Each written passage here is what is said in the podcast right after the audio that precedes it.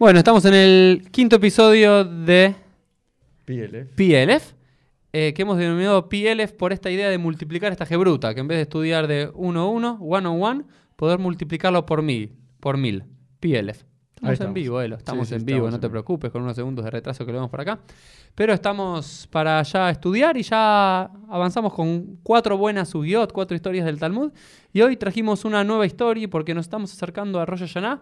Pensamos hacer temas picantes, ¿no? Antes de cada uno de los Hagim. Sí, basta, basta. Basta de cosas eh, Sí, basta, basta. de la canción de Berrosh Hashanah. Ber- Sí, Es- esa no, para los chicos, ¿no? Eh, eh, empezamos precalentando el podcast bastante careta, bastante, ¿cómo se dice? Formal, lo políticamente correcto. Así que, por más que los temas eran picantes, pero ahora bueno, vamos a decir todo lo que pensamos. Vamos a decir lo que pensamos, lo que creemos, vamos a discutir un poquito. Entonces, antes de cada uno de los Hagim, lo que le vamos a decir a la gente es que antes de los Hagim, de Hashanah, de Kippur, de Sukkot, de Pesach, vamos a usar dos o tres episodios para hablar de temas de eso, pero temas picantes, ¿no es cierto? No porque comemos manzana con Claro. miel, sino las cosas más profundas que hay en Rosh Hashanah y los problemas que tiene Rosh Hashanah. Vamos directo. La Sugía, la historia que traemos hoy para empezar a debatir y que abra el debate, es un, un pequeño fragmento que aparece en el tratado de Rosh Hashanah del Talmud babilónico en la página 16b. Y esto es el texto. ¿Vamos, Elo? Dale. Ok. Este Rabbi Cruzpedai dijo en nombre de Rabbi Yohanan, Shlosha Sfarim Niftahim Rosh. Tres libros son abiertos en cada Rosh Hashanah. Es una historia muy conocida que Mm. la conocemos siempre. Ehad Shel Reshaim Gmurim, uno de los completamente malvados.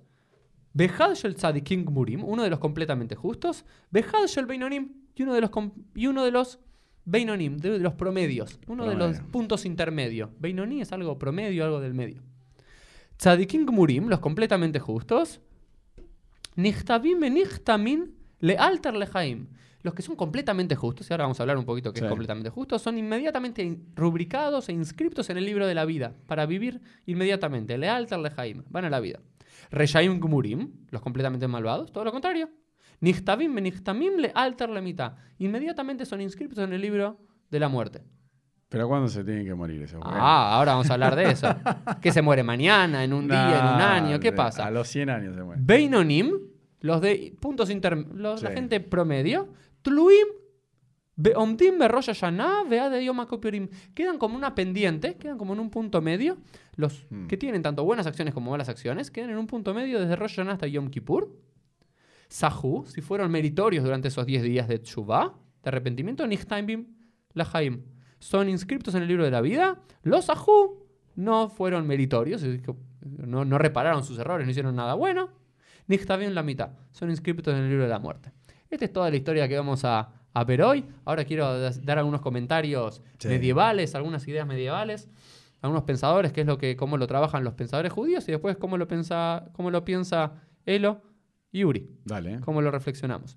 Primero algunas cosas interesantes que después en la Gemara discute de dónde surge esta idea de los tres libros y citan dos versículos bíblicos que nada tienen que ver realmente con estos tres libros, sino aparece la palabra Sefer, ¿no es cierto? Sí. Un- uno en el, en el libro de los Salmos, de Teilim, Imhu mi Sefer Haim, que sea borrado del libro de la vida, veían Tzadikim, y si son justos que no sean inscritos ahí, pero realmente no estaban hablando de los libros de la vida que Dios juzgaba y demás. Y otro en el Sefer de Shmot, en el libro de Éxodo, cuando Moshe mismo pide no estar inscrito en aquel libro, ¿no es cierto? Y de acá sacan los Jajamim, los sabios del Talmud, que hay tres libros, un libro para los completamente justos, completamente malvados, y los Beinonim, los que Mm. están en el punto medio para decidir. ¿Y por qué traemos esta historia? Porque esta historia es el disparador del título del día de hoy, que tiene que ver con literalidad o metáfora. Si esto lo entendemos como una metáfora o como una literalidad. Si vos lo entendés como una literalidad, por lo menos lo que el texto, si alguien lo lee con ojos Mm. literales, lo que el texto te, te está invitando, es a decir que inmediatamente en Rosh Hashanah, un día al año, Dios juzga a todo el mundo, como que un barbudo en el cielo abre Sí. tres libros, ¿ok? Como un juez y Mm. dice, Elo se portó completamente justo, todo 100 puntos para la vida. Bueno. X completamente malvado a morir. ¿Ok? Y después, el resto del mundo, después los jajamim, los sabios medievales, por ejemplo, dicen, Rashi explica qué es Beinoni, que es una persona Mm. que tiene mitad y mitad. Mejatzea, mejatzea, dice mitad y mitad. Mitad de actos buenos y mitad de actos malos. Dicen que la gran mayoría de la humanidad son esos. Y después algunos explican que realmente no existen los tzadikim murim ni los reshaim murim. La mayoría, Tosafot y otros, explican que realmente no hay una persona completamente justa, que no pecó en ningún momento, y una persona completamente malvada, que no tuvo ninguna buena acción. Podemos encontrar en el mundo, lo que hablan son merubim, que la mayoría de sus actos son justos, Sí. o la mayoría de sus actos son malvados y ellos son los que son inscriptos inmediatamente en la vida o en la muerte.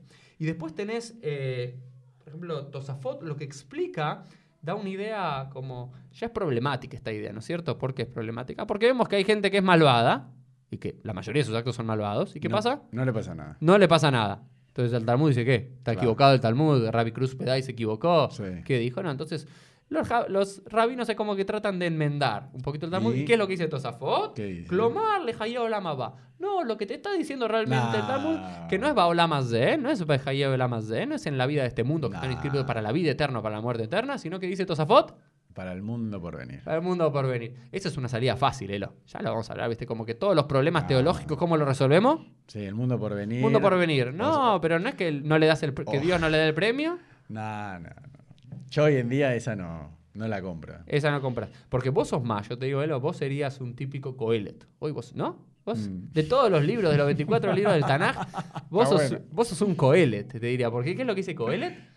Et kol ra'iti beimei ebli, yesh tzadik aved vetzidko, veyesh ma'arich ber'ato. Todo he visto, dice Coelet, en los días de mi vanidad. Sí. Hay justos que en su justicia pierden y son Claro. destruidos y mueren. Y hay malvados que prolongan su vida en su maldad. Exacto. Entonces vos, yo te digo, vos sos Coelet. Yo te identifiqué bien con, Sí. con Coelet. ¿No ¿Y? es cierto? Y después, por ejemplo, si vos querés cosas raras Dale. que, hace- que hacen algunos, por ejemplo, hay una drayá famosa del Ramban. Hay una prédica famosa del Ramban que la dio algún año. Para, Maimónides. No, Ramban. Nachmanides. Nachmanides. Sí. Nachmanides. Nachman- Ramban. Sí, sí, sí. Como, ¿Viste alguna vez a Yehudim Baim? ¿Los No. judíos vienen? O No, te tengo que. Otro en YouTube, después lo vas a ver, un programa de televisión muy bueno. Pero el Ramban, con N, Sí. Nachmanides. Nachmanides. Y él, él lo que él lo explica de una forma diferente. Dice, no, no es cierto que ni los completamente justos van a morir, eh, completamente justos van a vivir, ni los completamente malvados van a morir, porque nos- vos lo ves en tu barrio, en- No donde vive en España, no pasaba. Entonces decía, no. ¿Qué, ¿Qué significa la vida? Es que le van a pasar cosas buenas ese año a los justos y a los malvados que le van a pasar cosas malas. Pero de vuelta, a ver, no lo... No es como Tosafot que dice en el Olama Abba, dice en este mundo, pero entiende que Jaim son las cosas buenas que te van a pasar Eso en la vida. Nachmanides. Eso dice Nachmanides, ¿sí? Por Qué ejemplo, normal. sí, sí, sí. Es- eso es lo que lo explica. Yo igual eh, ahora recientemente me enteré que Nachmanides era un gran cabalista, entonces me parece que ahí es bastante místico. por sí, eso sí, le sí. está hablando la gilada al pueblo, me parece. Muy Está bien, diciendo, puede ser eso. Está diciendo, chicos, pórtense bien. Muy bien. ¿no? Sí. Y después quiero ah, un, un agregado más, ¿no es cierto? El Rambam, el Rambam Maimónides, ahora sí, Claro, sí toma esto que acabamos de decir, esta subía de Rosh Hashanah, inmediatamente como alajá. En su Mishneh Torah, en la- las alajot de Tshuva, en las leyes sobre Bueno, arrepentimiento, otro, otro que. lo, lo toma totalmente como algo racional, directo, literal. Es decir, Dios sí, abre tres libros, Nah. sos completamente bueno, te lo toma así. Pero el Rabad, ¿sí? No, pero déjame hacer Sí, una dale. interrupción.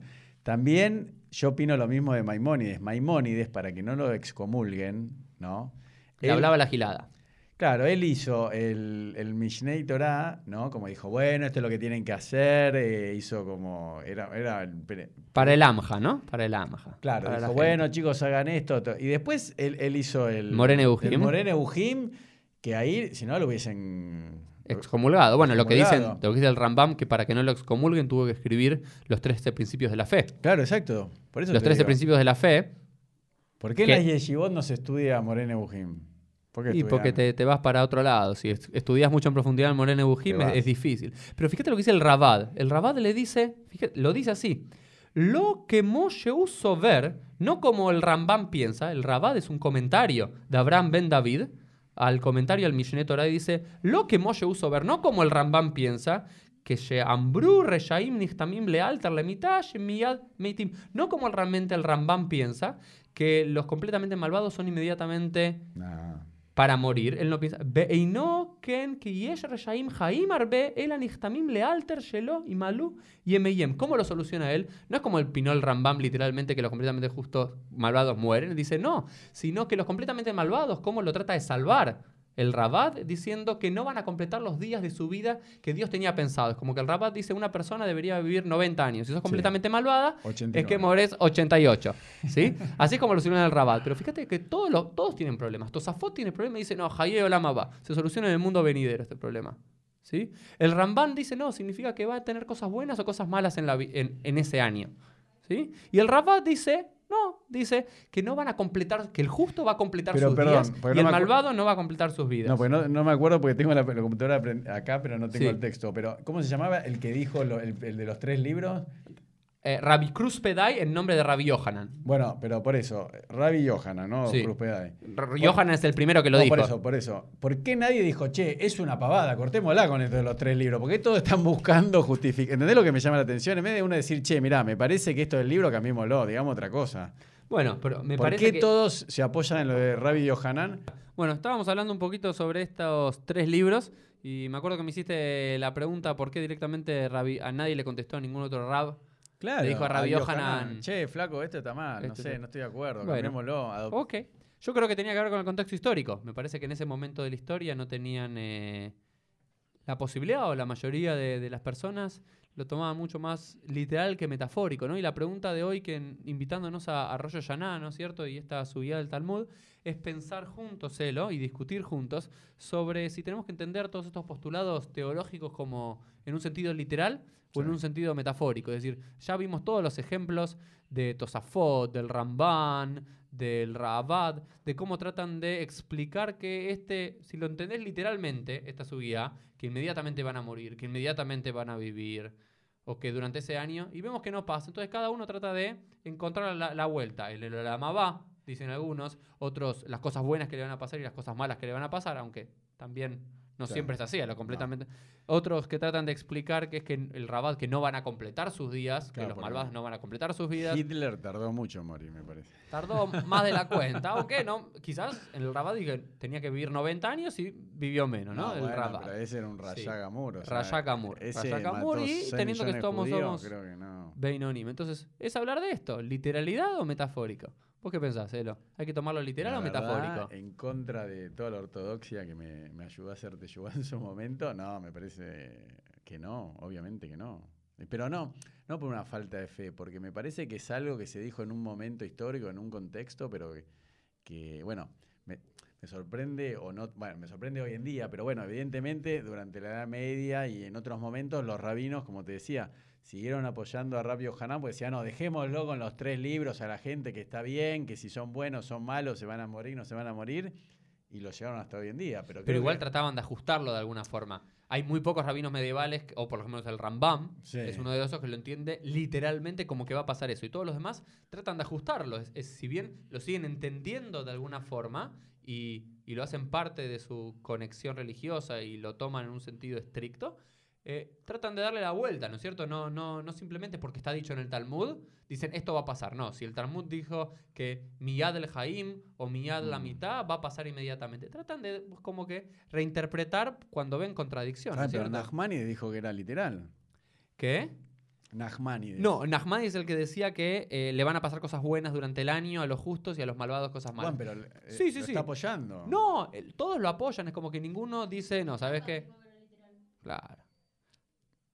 ¿Cómo? No, por eso, el Ramban es el único, el Rambam acá es el único, por lo menos, es el que Bueno, lo toma bueno. totalmente literal, como que va a morir inmediatamente o va a vivir inmediatamente. El Ramban dice, le van a pasar cosas buenas a los justos y a los malos le van a pasar cosas malas. Eso significa vida y muerte. Vida y muerte no significa que vas a morir o que vas a vivir, sino que en tu vida vas a tener cosas buenas y eh, si sos un Rayagamur, que la muerte significa que cosas malas te van a pasar el año que está entrando.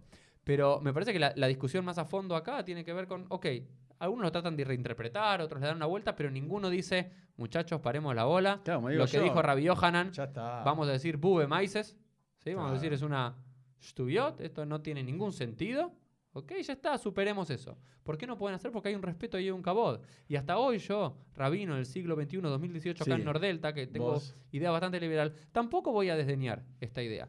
Acá, no sé si todos saben, pero antes de hacer este podcast con, con Elo, vengo acá y doy un shiur de Torah, doy una clase de Torah Sí. para las hijas de Elo y para otros Sí. chicos de la comunidad acá de, de Nordelta.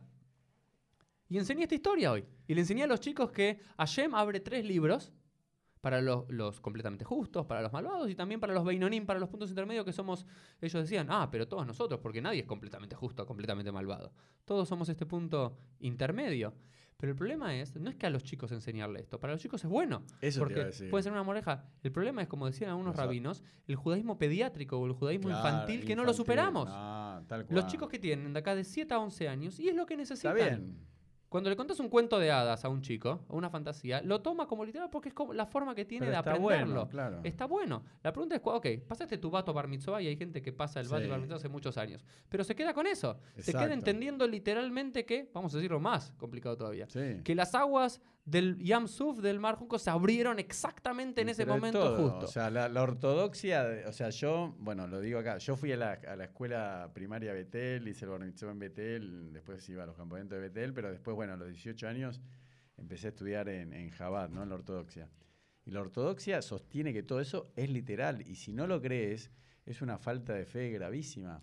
Que yo, eh, por eso te digo, a mí en un momento dije, no, basta, no creo más estas estupideces, este infantilismo, y por eso te dije que yo ahora voy a empezar a decir lo que realmente pienso, que también me trajo problemas con mi esposa. Pero yo le dije, mirá, yo en estas cosas no creo más, pero porque yo pienso así, no me digan que es por falta de fe o porque no estudio lo suficiente Torah o, te- o tengo que estudiar más. Es como que siento que me tienen que lavar más el cerebro para decir que, no sé, esta, esta pavada de los tres libros, me parece una pavada absoluta. Lo que Eh, La- pasa... La, pavada, me parece lo que hay que, hay, hay que ser cuidadoso ahí. Es, la pavada es que adultos sigamos Claro, creyendo no, que eso. Dios, que Hashem, No, barbudo, en Rosh Hashanah cada año abre tres libros y con una pluma de animal cayer, imagino, escribe los buenos, los malos y los puntos intermedios. Para un chico es necesario. Y, es una- Eso. y lo que digo es una hermosa metáfora.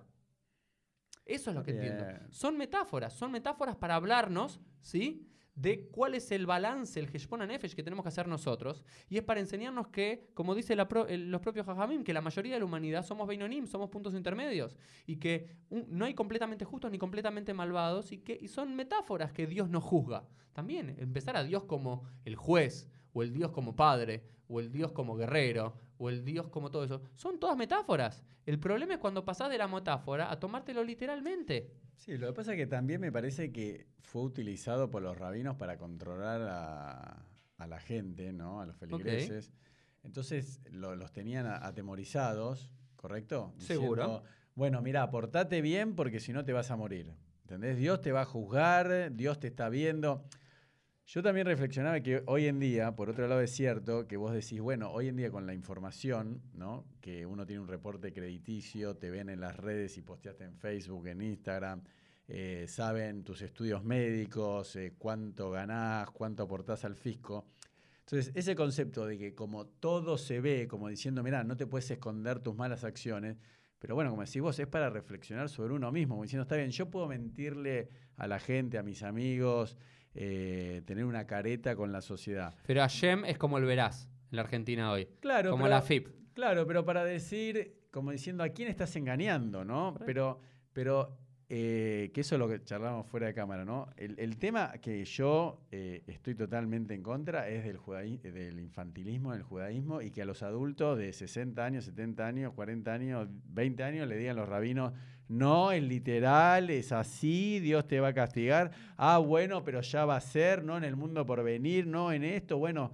Entonces, para mí se acabó. O sea, Bueno, e- eso pero- se acabó. Y aparte, ¿sabes lo que es más interesante? Por lo menos para mí, Que ¿eh? los rabinos y toda esa, corriente del judaísmo cada vez es más extrema y Sí. más gente lo escucha y más gente lo adopta como forma de vida. Y vos que profesional, académica. Que tiene una formación racional No, y todo, no, no pero después en un momento es como que se le nubla. No, no, Sí, no. sí, pero sí. mi rab, mi rebe me dijo No, bueno, lo pero siguiente. ¿sabes lo que pasa, Auriel? Eh, disculpa que te interrumpa. Te decía, a mí me pasaba, porque me jugaban con eso, decía, no, Elo, vos tenés falta de fe.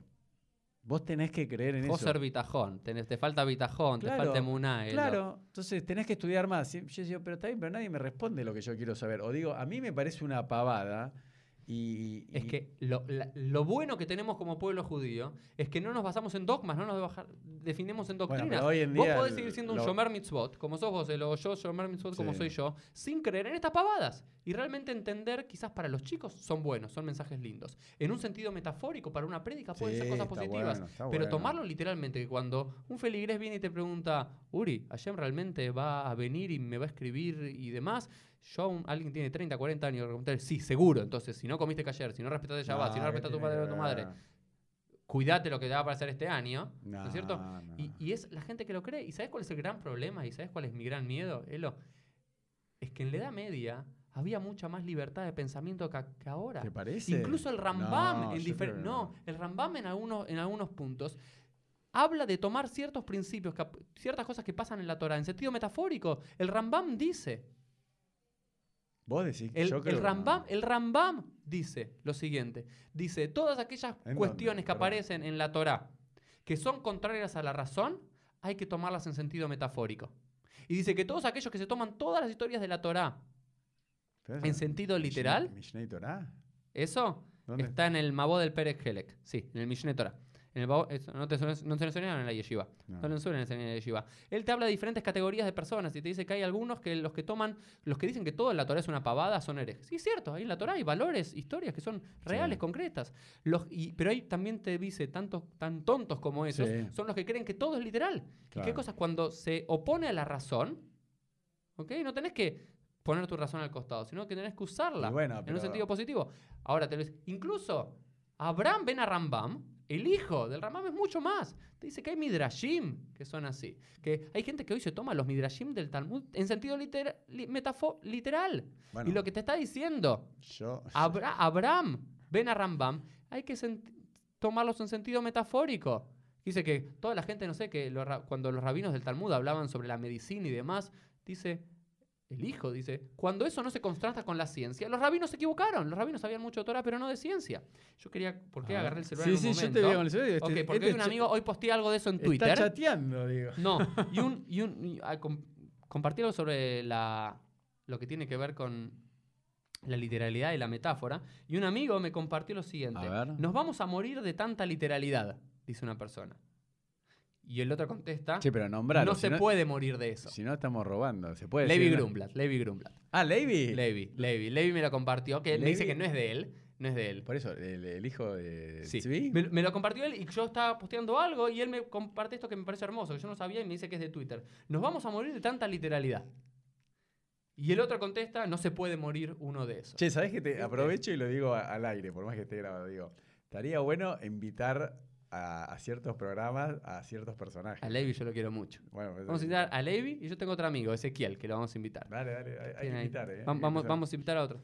Pero él, él me compartió esto, dice, como esta, esta idea de que alguien dice, no se, digamos, nos vamos a morir de tanta literalidad y el otro le responde, uno no se puede morir de eso. Que eso, tonto.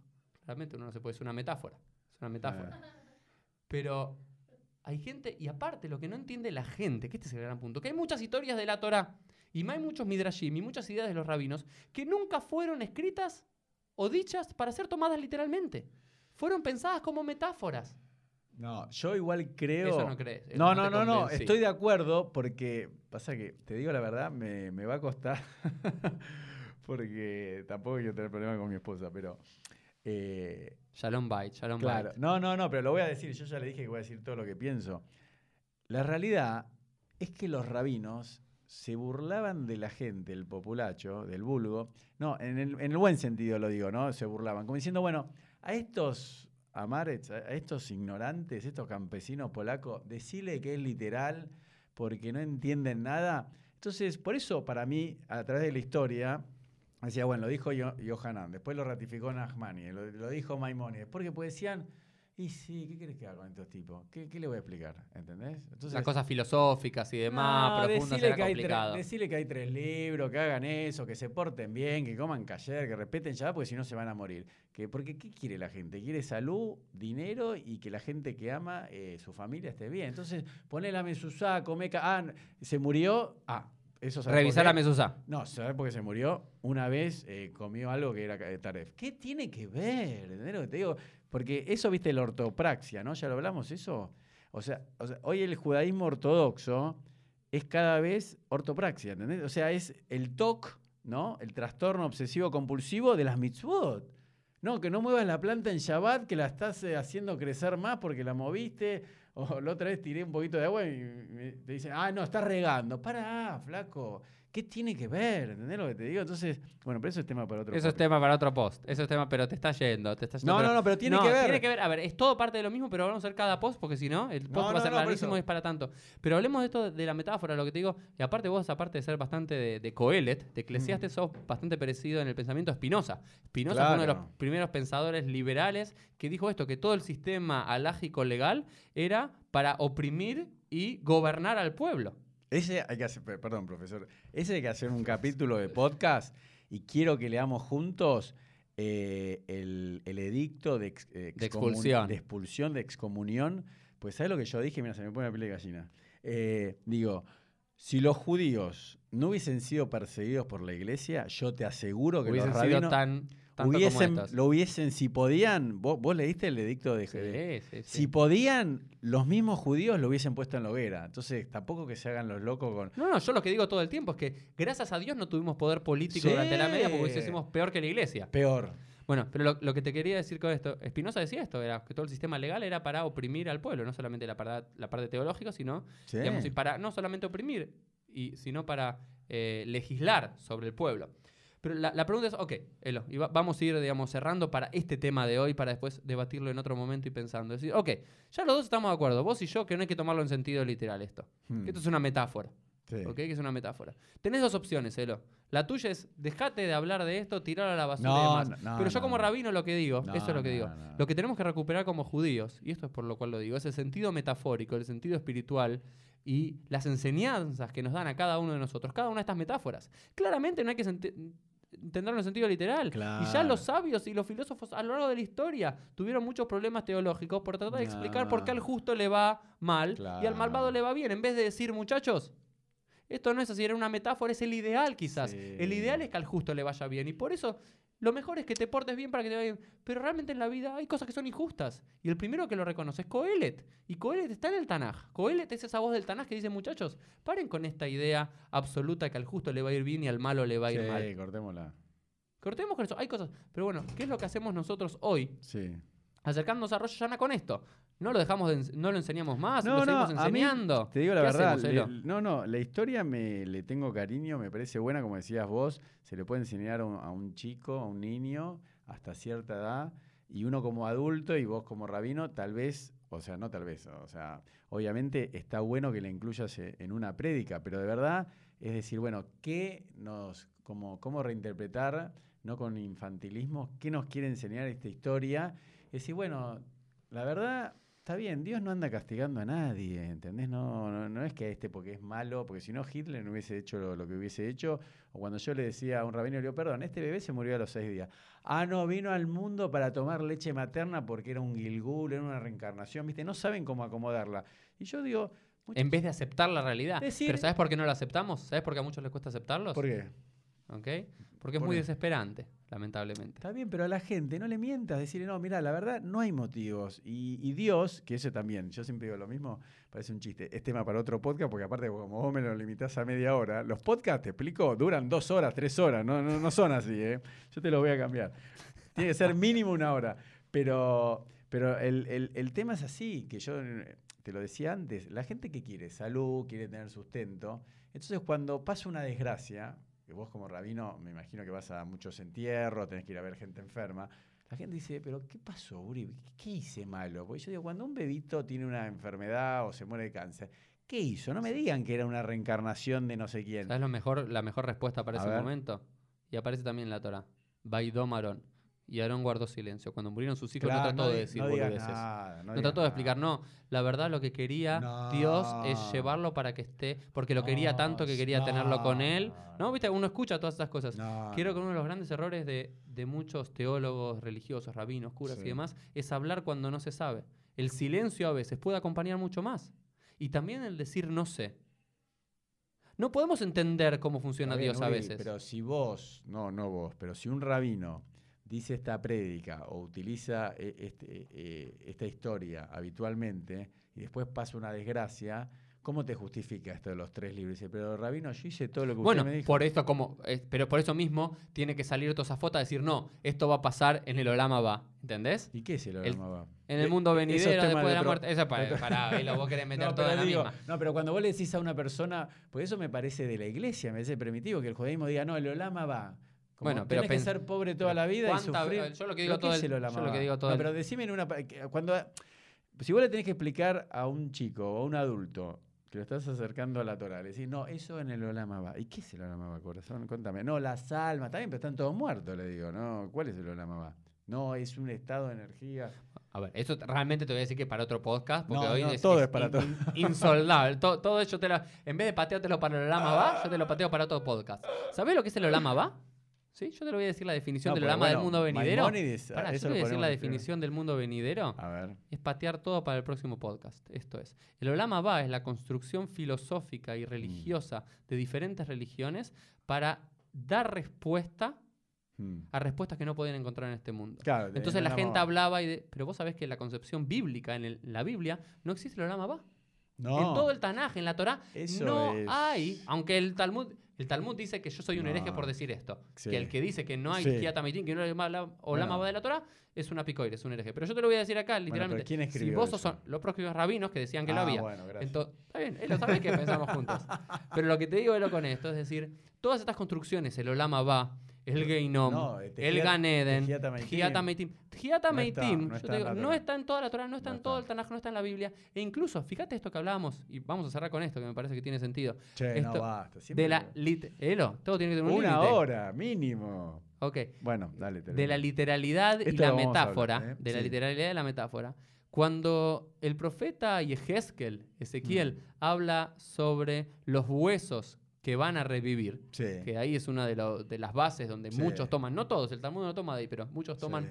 Que la resurrección de los muertos está en el Tanaj. Claramente es una alusión para el revivir de la nación. Es tomar una metáfora que decía, los huesos secos van a Mm. volver a vivir, es decir, el pueblo de Israel va a volver a renacer como nación. Pero hay gente que lo entendió literalmente, para entender que los huesos Perdón, realmente... ¿Lo entendieron los judíos o había otros pueblos que también lo creían? Vamos. No solo los judíos, muchos. Ah, digo, Sí. tampoco, viste, cuando todo lo inventó el judaísmo. No, no, no, lo, lo- lo No, que no, digo pero es que, viste los- que ese No, tema para otro podcast. todo, lo que hacemos los judíos que creemos que lo inventamos. somos los mejores y los más No, No, no, pero como que todo eh, lo inventamos nosotros y no eran costumbres de otros pueblos en la Mesopotamia. No, no, no, es cierto, había muchas costumbres, digamos, es- esta idea, pero incluso esta idea de, del mundo venidero no era una idea propiamente Judía. judía, del Tanaj, sino que fue, adoptada.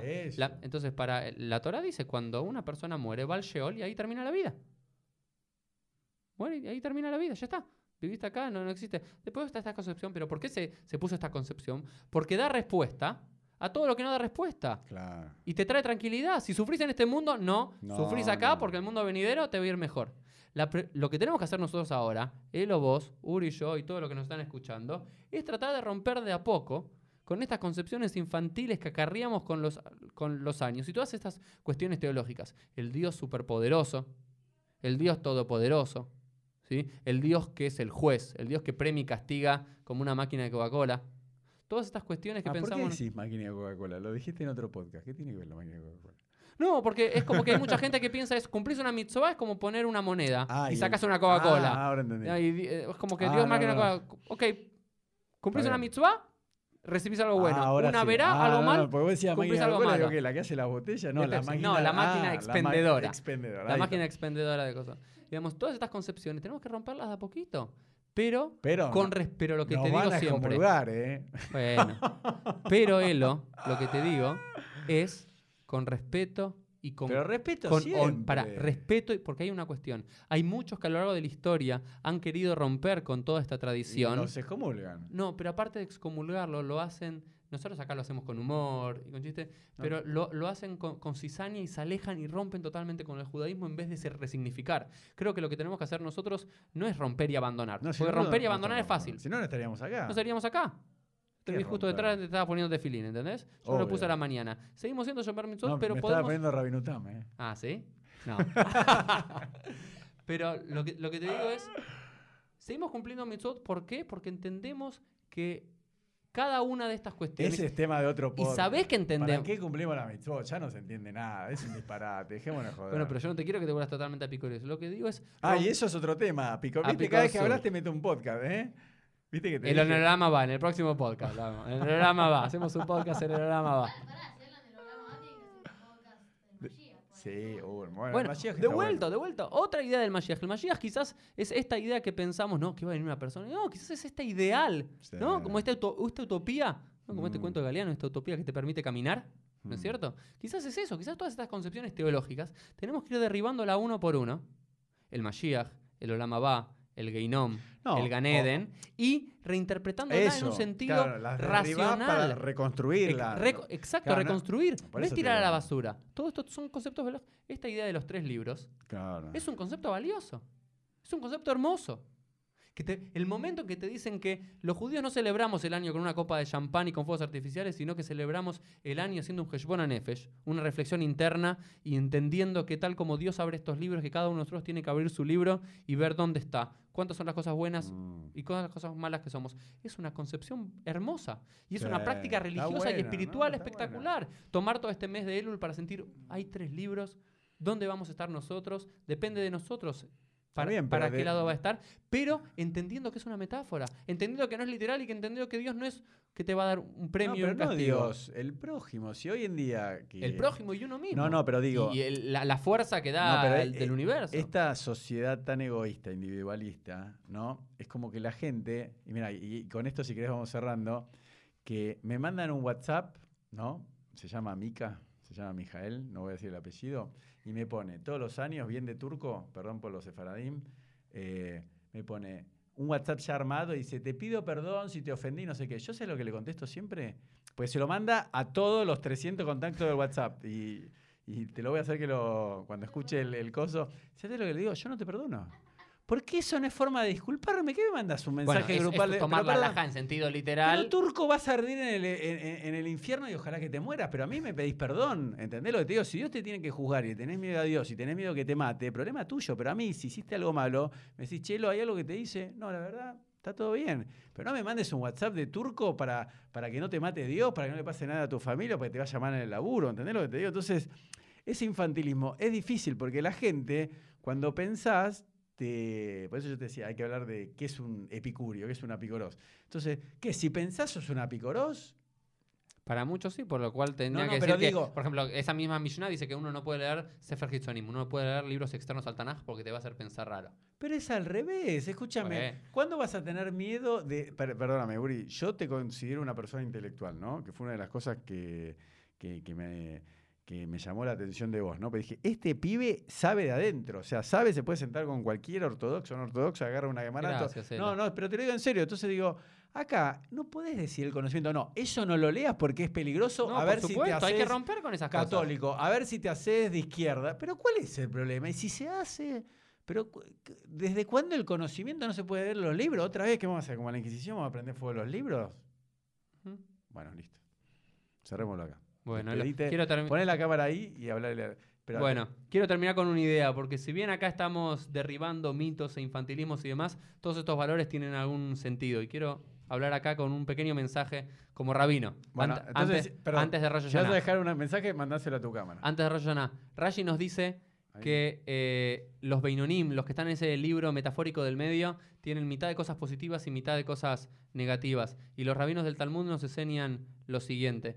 Nos dicen que cada persona se tiene que ver a sí mismo como si tuviera una balanza completamente eh, uniforme, completamente perfecta, con mitad de cosas buenas y con mitad de cosas malas. Y que cada acción que vamos a hacer cada día va a inclinar la balanza para el, lado positivo o para el lado negativo. Y eso creo que puede ser uno de los valores que podemos aprender de esta idea. Que ser Beinoní, es decir, cada día que nos levantamos, nos levantamos completamente justos y completamente malvados. Nos completamos en la mitad, con buenas acciones y malas acciones. La próxima acción que vas a hacer en un segundo, cuando termines de ver este pod- podcast, va a definir si vas a ser inscripto y rubricado en el libro de la vida o en el otro libro, pero en un sentido literal, sino en un sentido metafórico, de las buenas acciones o las malas acciones, donde quizás no Dios, pero quizás sí el prójimo, quizás Dios en un sentido más metafórico, y uno mismo nos vamos a juzgar. Y eso es lo importante, vernos a cada uno de nosotros mismos como mitad buenos mitad malos y que cada una de las acciones que vamos a hacer va a inclinar la balanza para un lado o para el otro.